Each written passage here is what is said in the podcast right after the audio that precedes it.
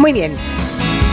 Blas Moreno y Fernando Arancón están, que se pongan. Aquí estamos, Julia. A la orden.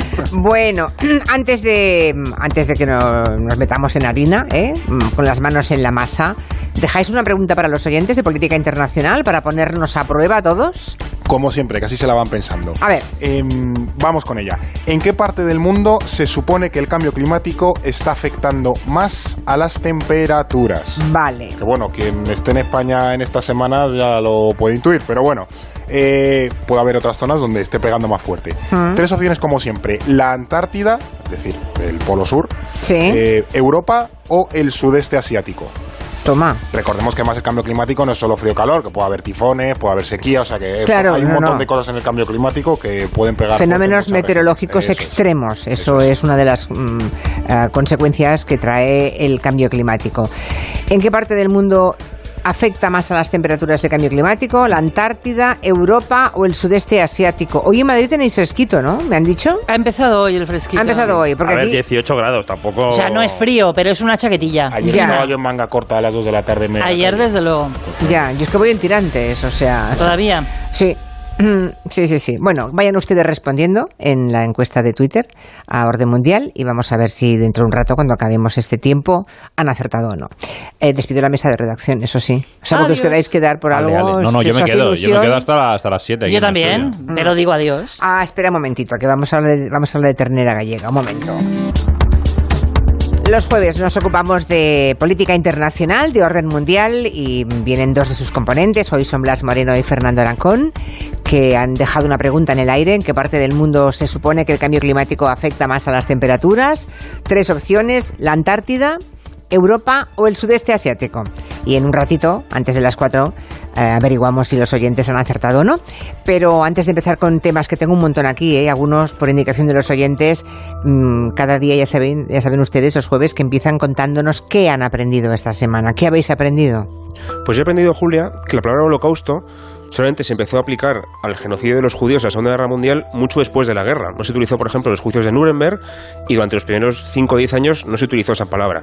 Empezó a popularizarse sobre todo en los años 60 con el juicio de Adolf Eichmann, este judío perdón, este, este nazi que capturaban a los judíos y se llevaban a Israel para juzgarlo por el holocausto, y también, sobre todo, por aquella serie famosa, mítica de Meryl Streep, que hicieron sobre el holocausto que se llamaba así, holocausto. Holocausto. Y es por esa serie, sobre todo, por la que el- el- la palabra se, se populariza y se convierte en la forma estándar de llamar a. O sea, a este Nuremberg, genocidio. dices que en Nuremberg durante el juicio No aún no se palabra. usaba la palabra... ¿Y Esa qué se hablaba? ¿De genocidio? Co- Como Claro, de genocidio, de masacre, tal. Además, no se, tampoco se daba tanta importancia como se le da ahora, porque se enmarcaba, digamos, en, en la violencia de la guerra en general y también de la persecución a otras minorías, como los gitanos, los homosexuales, etcétera. Y solamente fue después cuando se empezó a entender de verdad la magnitud de la persecución Ya. específica a los judíos con ese nombre que llamamos holocausto ahora mismo. Curioso, pues bueno, también lo hemos aprendido los demás. Hasta los años 60 nadie llamó holocausto al holocausto. ¿Y, mm, ¿y tú, Fernando? Pues mira, yo he aprendido una cosa sobre las galletas, en este caso las galletas María, que es de dónde vienen. Yo pensaba que era el típico invento que nos habíamos inventado, no sé, en España, el Aguilar de Campo, ahí que ahí hacen un montón de galletas. Sí. Pues no, es una galleta británica, es de finales del siglo XIX. La María. La María, la galleta María, efectivamente. Del año 1874 eh, se le inventaron. Es que me, me parecía un poco rústica para ser británica, para ser lo, lo- lo finos que son los. los Sana, británicos. incluso, me parecía Sí, sana sí, para ser británica. Efectivamente. Pues lo inventaron allí en, eh, con el nombre de Marie Biscuit porque, eh, bueno, era en honor de, una, de un matrimonio real en el Reino Unido porque se había casado la gran duquesa María, María Alexandrovna de Rusia y el príncipe Alberto I de Sajonia-Coburgo-Gotha que era la hija, el hijo, vamos, de la reina Victoria.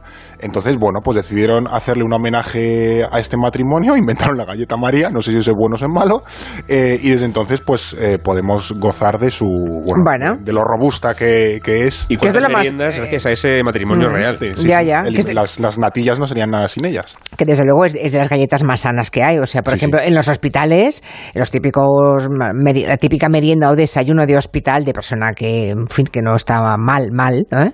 Mm, siempre es un yogur y unas galletas María, que, que, ven- que te ponen unas bolsitas de dos en dos. En hospitales y en trincheras del frente. eso, También, también, por María. eso. Son baratas y más, y más o menos Y saludables. además ¿no? eran, eran muy interesantes para las expediciones y los grandes viajes de la época, porque Claro. claro, eso aguantaba todo. Pues nada, muy bien, ya sabemos lo del holocausto y lo de las galletas María. Curiosidades, está muy bien. Empezamos con una pregunta que ha llegado de los oyentes. José Luis ha escrito eh, a través de Instagram y nos ha preguntado por las elecciones en Israel. Nos dice que ha leído que han ganado varios partidos neofascistas y que Netanyahu creen que va a pactar con ellos. Y quería saber cómo es que ahora existe este tipo de partidos en Israel y qué va a ocurrir. La verdad es que super, eh, Netanyahu es un superviviente sin duda, ¿no? Y parece que va a pactar en efecto con los uh, ultras judíos, ¿no? Al menos en las imágenes se le ve feliz al hombre. Así es, la semana pasada contábamos que llevan cinco elecciones en menos de, creo que son tres o cuatro años. Eh, todas se han organizado para echar a Netanyahu o evitar que vuelva al poder mm. y, a, y, al final han conseguido que vuelva otra vez a, a, gobernar, ¿no? Que es lo que tiene pinta de que va a pasar. Estaba contentísimo, efectivamente, porque vuelve al poder, pero quien está de verdad más contento es la gente del partido extremista sionismo religioso que era toda una fiesta, eh, y es que este partido, el sionismo religioso, ha duplicado sus escaños de 7 a 14. Este es un partido que prácticamente se a separar de neofascismo judío, eh, que no es que sea nuevo, pero hasta ahora era muy poco importante y ha ido creciendo con los últimos años. También se han diferenciado partidos ultraortodoxos que suman en total 19 escaños. Madre y por comparación, en un, en un, parlamento de 120 escaños, hemos dicho que tienen, los neofascistas tienen, eh, he dicho 14, esta gente 19, los tres partidos de izquierdas y el partido árabe juntos suman 14.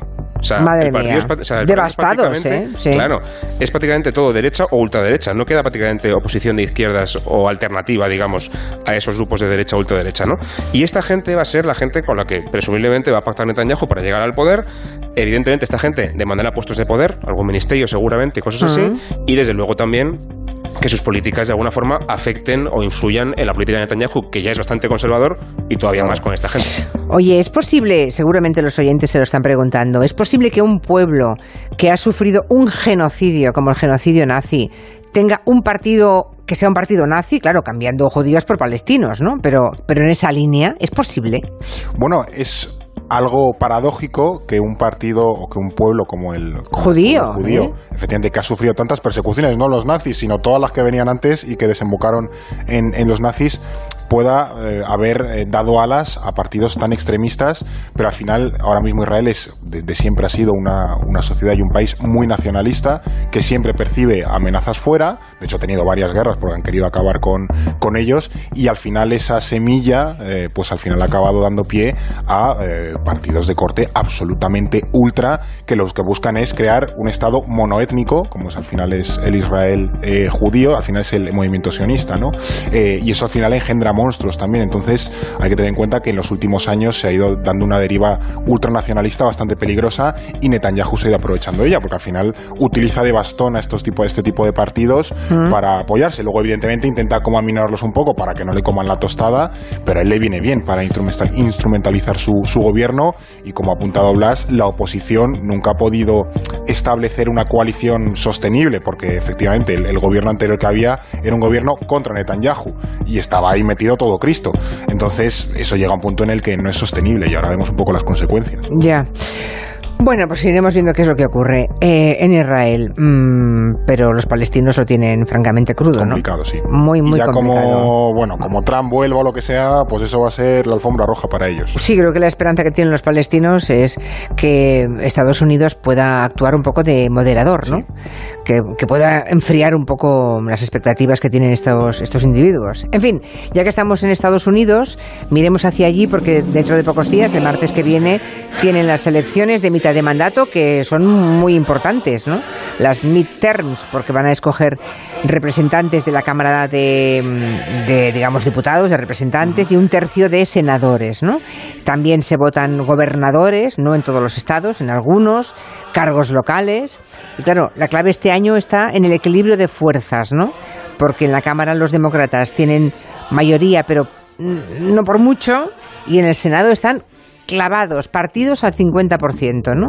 O sea que Biden se está jugando, se juega mucho este próximo martes. Se lo juega, no todo, pero mucho, sí. Porque es verdad que las elecciones de medio mandato siempre son una especie de examen al presidente, pillan justo, como dice el nombre, a mitad de su mandato, con lo cual es una especie de referéndum sobre su gestión, y la gente siempre tiende a castigar al gobierno y a premiar a la oposición, ¿no? Eso pasa en todos los, en todos los casos. Pero es que además este año Biden tiene una desventaja y es que sus sondeos, los sondeos le dan una desaprobación bastante alta. La aprobación no llega al 43%. O sea, más de la mitad de la gente cree que lo hace mal, ¿no? Eh, y eso, considerando además, claro, es que el contexto es un poco Y complicado. ha, y ha ido subiendo en los últimos meses porque creo que ha llegado a estar más bajo. Sí, ha, llegado a estar peor. Pero claro, el tema económico está muy mal, en fin, hay problemas, ¿no? Y eso considerando lo que tú decías, Julia, que es que a nivel legislativo están prácticamente empatados. Y las encuestas dan una clara ventaja a los republicanos en la Cámara, es casi seguro que se la van a llevar, ¿vale? se la van a arrebatar a los, a los demócratas. Y en el Senado quizá, quizá haya un cambio de equilibrios, pero también tiene pinta de que se van a llevar los republicanos, no los demócratas. Es decir, que hay opciones bastante probables de que los republicanos ganen las dos cámaras del Congreso estas elecciones. Si eso ocurriera... Claro, vamos Biden- a ver qué, qué pasaría. ¿Qué, pasa, o sea, ¿qué, qué riesgo corre Biden y los demócratas si ganan los republicanos? Claro, el problema es que los republicanos, contando las cámaras, son capaces de bloquear buena parte, si no toda la agenda legi- legislativa y de medidas que pueda aprobar el gobierno Biden, ¿no? Más allá de alguna cosa puntual a nivel ejecutivo. Y además también de todo eso, podrían empezar a complicar las cosas al gobierno, por ejemplo, bloqueando la investigación sobre el asalto al Capitolio, que ahora mismo está abierta en el, en el Congreso, también lanzando a su vez investigaciones con más o menos fundamento, pero bueno, por, por torpedar al gobierno sobre la familia Biden, sobre su hijo Hunter Biden, que es muy polémico y tal. E incluso se habla, Julia, que esto sería ya rocambolesco, lanzar un impeachment contra el propio Biden. ¿Qué me dices? Claro, buscan cualquier pretexto, como tienen la mayoría, pues lanzan la investigación, entorpecen un poco el debate, lo enturbian y ahí que se vaya cociendo hasta, hasta, el año- hasta el año de las elecciones, ¿no? Lo malo es que se la juegan no solamente los demócratas americanos, sino todo el planeta, ¿no? Porque como esto vaya por este camino, en fin. ah, y encima hay un elefante rosa en la habitación, que es este. Joe Biden can't speak clearly. He can't think clearly. So he tells law enforcement, you gotta do something about this guy Trump. He's killing me. Sí, señor, Donald Trump, burlándose de Joe Biden. Trump se está, mm, se está preparando. Habla poco, pero estas elecciones de alguna forma van a demostrar hasta qué punto su movimiento, el trumpismo, sigue vivo. Puede que él no, esté en la Casa Blanca, pero el trumpismo sigue muy presente, parece. Sí, sí, el, el elefante tiene una melenaza rubia y va derecho a la cacharrería. O sea, lo, lo tiene clarísimo eh, porque efectivamente estas legislativas se perciben en buena medida como un Biden frente a Trump. Al final, como si fuese una reedición de las presidenciales. Tú lo has dicho, el trumpismo sigue fuerte, Trump lo sabe y lo que hemos visto estas semanas es que de repente Trump ha ido ganando pues más presencia pública, viendo precisamente que las encuestas favorecen a los republicanos. Y lo que se está planteando es que Trump pues ha estado aguantando más tiempo para eh, capitalizar el más que probable éxito electoral y ahora se va a subir al carro cuando los republicanos eh, logren lo que se presupone va a ser una eh, importante victoria electoral. Y además para que veamos lo que ha calado su estrategia, la de Trump, hay rumores de que es posible que los candidatos republicanos, los que, bueno, si no salen elegidos, por ejemplo, hagan como Trump y se nieguen a reconocer los resultados. De hecho, hoy... eh, Qué barbaridad, mayoría- qué claro, barbaridad. pero tengamos en cuenta que la mayoría de Democracia enferma, es que hablamos de una democracia enferma ya. es, es- es muy problemático, pero de nuevo pensemos que ellos no se sustentan sobre la nada en cuanto a apoyo electoral, porque todavía hoy la mayoría de los republicanos, de los afines al Partido Republicano, no reconocen la derrota de Trump en 2020. Siguen diciendo que fue un fraude, que estaba robado, que aquello era un pucherazo y tal y cual. Entonces al final tú lo que haces es alimentar, simplemente alimentar y alimentarte de esa eh, retórica que ya está sembrada. Y la cuestión es que eso, con una eh, victoria importante de los republicanos, Trump sale claramente reforzado de cara a las presidenciales de 2024, porque al final es el, el que tiene el empuje de las bases más movilizadas. Y Trump sigue siendo un poco el que reparte los carnes de trumpista. O sea, el republicano que no comulgue mucho con la línea. A la calle, fuera, sí. Le abren- le invitan a marcharse, sí, Eso sí. es. Y además O sea- pierden los, los, las primarias. O sea, si el martes le va muy bien al Partido Republicano, podemos te- tener claro que Trump, va a volver. calentando en la banda, sí. Que entonces va a volver. O sea, depende que vuelva o no de, cuál- de cómo sea ese resultado el próximo martes. Y ya podemos decir que va a ser bueno para los republicanos, salvo Ya. sorpresón mayúsculo. Así que preparaos para un Trump 2024. Esto ya lo podemos decir aquí. Madre. Sí. y, y la guerra, por cierto, porque mm, no hay que olvidar que las armas que ha enviado Estados Unidos, y por tanto Biden, ¿no? que le ha pillado la guerra en la, en la era Biden, han sido muy determinantes, muy vinculantes en la guerra. ¿no? También la inteligencia norteamericana ha trabajado al lado del ejército ucraniano. ¿no? Y mm, como hay algunos republicanos, no sé Trump directamente, Trump es muy de Putin, a Trump le gusta Putin, es de su mismo estilo. ¿no? Eh, y algunos republicanos eh, se han cuestionado públicamente que se ayude de esa forma con tanto armamento a Ucrania, ¿qué ocurriría? Claro, la pregunta es, si ganan las elecciones, ¿va a haber una revisión de esas ayudas a favor de Ucrania. Claro, claro. Bueno, eso es una cosa que preocupa mucho en Estados Unidos y también desde luego en Ucrania, como es lógico, porque Estados Unidos ha contribuido hasta ahora con 17.000 millones de dólares en armamento, en vehículos, en equipamiento, ayuda de inteligencia, en fin, de todo, ¿no? Eh, es verdad que la población estadounidense está en su mayoría a favor de seguir apoyando a Ucrania, también lo está en principio el Partido Republicano, pero como tú dices, empieza a haber gente ya en el partido que empieza a cuestionar esta historia por aquello de que, joder, si nos va tan mal a nivel económico en Estados Unidos, la inflación está subiendo y tal? ¿qué hacemos gastando dinero a gente de fuera, ¿no? Es un poco el America First, es el proteccionismo de Trump que vuelve otra vez a, a ganar peso, ¿no? Eh, entonces, yo personalmente no creo que vayan a ir muy lejos con esto, porque como decía, en realidad la gente apoya esta medida y apoya el apoyo a Ucrania, pero sí que es verdad que pueden entorpecer, como decíamos antes, aunque espero, confío en que como Biden aún tiene poderes ejecutivos para hacer cosas aparte del Parlamento, la ayuda en general se pueda mantener más o menos. Ya. Pero desde luego no va a ser Ah. un apoyo tan explícito y tan evidente como era antes. Eso tiene pinta de que va a cambiar. Bueno, nos quedan aún bastantes cuestiones que repasar, lo que no queda es demasiado tiempo, pero dejadme que os diga que mm, a la pregunta de qué parte del mundo el cambio climático afecta más directamente la temperatura, si la Antártida, Europa y el sudeste asiático, el 56%, estoy leyendo la encuesta, el 56% cree que es en Europa, seguido de la Antártida en un 32% y el sudeste asiático en un 12%. Pueden seguir votando, son cinco minutos más los que nos quedan, bueno, un poquito menos, no, cinco. Y luego vemos si ya han acertado o no los oyentes, pero claro, el 56% esto es demoledor, ¿eh? Todo el mundo dice que Europa. Y respecto a las galletas Marida, María, queridos míos, lo que he dicho no vale para nada, que lo sepáis. He dicho que eran las galletas más sanas, ¿no? Pues no, ¿qué dice No Julio? ¿Qué dice Julio Basulto? Que es un killer. Ha salido a... Hombre, en esto de la nutrición, dice Julio Basulto que las galletas María son tan mm, bollería como un croissant. Y que lo pongan en los hospitales no quiere decir nada bueno. Vale, pues que ya lo sabéis. Ya, Pues yo prefiero un croissant que las galletas, ¿eh, Julia? Te lo tengo que decir. ya, o sea, pues si nos lo ponen así, Claro, si puestos a elegir, mejor croissant. Claro, si nos ponen así nos comemos un chucho de esos rellenos de crema. ¡Buah, qué bueno! Eh, dos minutos y seguimos. De tres. Vamos con noticias de, de la semana. La verdad es que tiene razón un, un oyente, estoy leyendo ahora mismo su tuit, acaba de llegar, que dice que le prestamos muy poca atención a lo que está ocurriendo en Irán con la revuelta de las mujeres.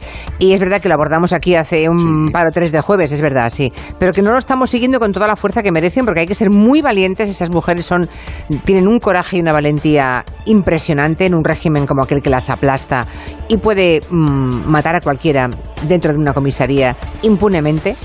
Y es verdad que, que ya últimamente hay movimiento de hombres también en esas marchas por la libertad, ¿no? Eh, bueno, lo digo porque la semana que viene igual podríamos hacer un repaso de cómo están las cosas. Nosotros estamos pendientes, que no se ocupe De el todo. que nosotros estamos ahí con el ojo puesto. Vale, vale. Bueno, noticias que hay ahora. Por ejemplo, ah, nos llevamos las manos, las manos a la cabeza cuando supimos que Rusia de- decía que se retiraba del acuerdo con la ONU para garantizar, para permitir que los buques con trigo pudieran pasar por el Mar Negro.